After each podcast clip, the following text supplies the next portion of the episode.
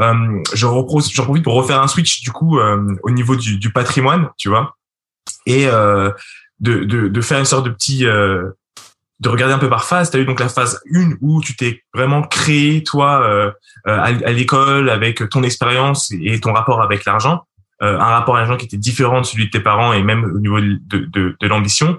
Ensuite, tu as commencé à te dire comme ça, vas-y, bah, faut que je crée des business parce que j'ai besoin de compléments et finalement j'ai besoin de faire de l'argent. Euh, on a des, des caleçons, on en a un peu parlé, mais on en parlera peut-être dans les anecdotes en bonus. Euh, euh, on parle de la voiture ah aussi. Il y a des allers-retours au niveau des, des euh, pour vendre des, des, voitures. Il y a eu l'immobilier, donc j'ai vraiment l'impression que l'immobilier c'est ce qui t'a fait passer à un autre niveau social euh, euh, et qui t'a vraiment permis finalement de, de, faire cette transition, qui t'a ensuite propulsé et permis de, de, parier sur toi au niveau de feed. Parce que mine de rien, quand t'as fait feed, t'as as quand même ce qui est très rare. Enfin, il y a, y a c'est très rare de mettre son propre argent comme ça. Ouais, je sais pas. En fait, je pense que ça c'est lui la normalité. Parce que je pense qu'il y a beaucoup d'entrepreneurs en réalité qui mettent leur propre argent, pas des sommes comme la sienne. Pas autant, ouais. Peut-être pas autant, mais qui le mettent. Mais dans l'univers des startups, en tout cas, qui n'est pas euh, la normalité de, des gens qui créent leur boîte, euh, oui, on fait souvent appel, on commence avec un peu d'argent, puis après on essaie de faire appel à un complément, un business angel, etc. Donc, euh, assez fou. Moi, j'aimerais bien parler de, de, de ta vision maintenant à ton niveau. Si je peux me permettre, excuse-moi, euh, pour Anthony, euh, juste deux petites minutes. C'était pour moi, euh, en tout cas, la vision que j'ai quand tu mets euh, euh, beaucoup d'argent au début de ta boîte quand tu es un solo founder, c'est pour aussi dire aux autres, hey, les investisseurs qui peuvent arriver, potentiellement, c'est, hey, je parie sur moi et je crois vraiment en mon projet. Et si je suis prêt à mettre euh, tout, toute cette thune dans mon projet, les mecs, vous pouvez investir aussi, euh, etc. Tu vois. Donc, c'est un peu ça le, le mood, euh, l'envie derrière aussi.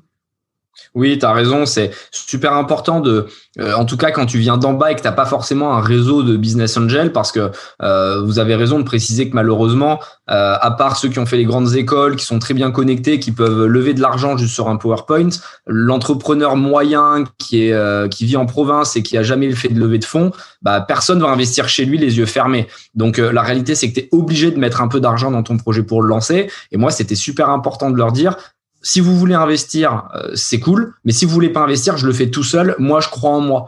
Et, mmh. et, et ça, c'était important parce que ça envoyait un message de je suis all-in dans le sujet. Et, et, en fait, quand moi je vois des entrepreneurs qui viennent me voir et qui me disent oui, mais tu sais, je risque déjà mon temps pour ce projet, donc ça montre que je suis euh, impliqué non mais d'accord, enfin ton temps, tu vois, c'est c'est moi j'aime les gens qui sont à qui ont du skin in the game quoi, qui sont vraiment dans le risque et je pense vraiment que le loup ne court jamais le ventre plein, donc tu as besoin d'avoir la dalle pour t'en sortir. le loup ne court jamais le ventre le loup plein. Ne court jamais le ventre plein. Ah, c'est pas mal ça.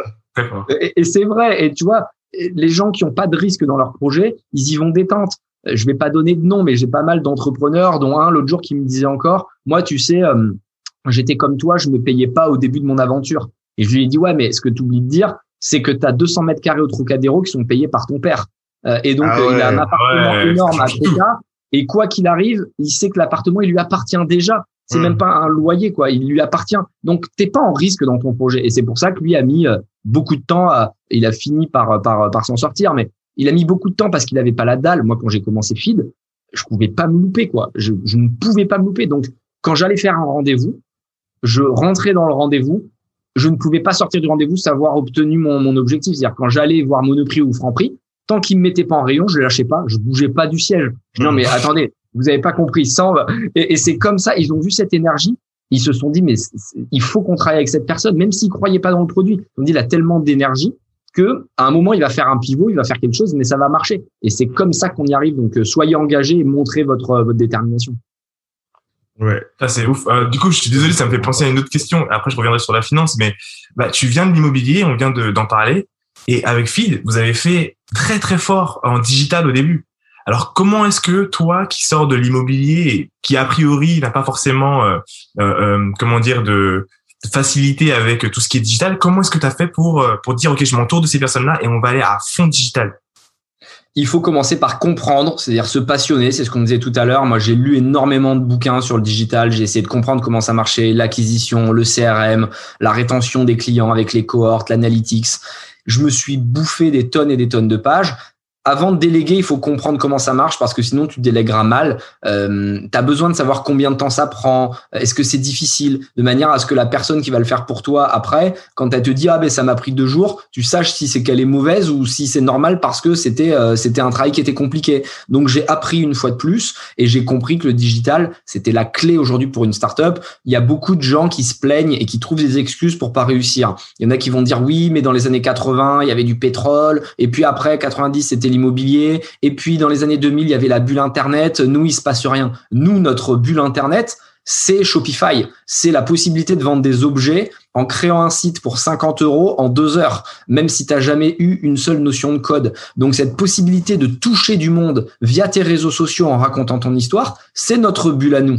Et, et c'est une bulle qu'il faut utiliser. Aujourd'hui, tu te connectes sur Instagram, sur Clubhouse, sur TikTok, sur Facebook, sur ce que tu veux. Tu peux toucher énormément de gens en créant du contenu de qualité. Et une fois que tu as créé ton contenu, là, tu peux vendre des objets. Moi, si aujourd'hui j'étais pauvre et que je venais tout en bas et que j'avais 18 ans comme à l'époque, je me mettrais sur un sujet qui me passionne.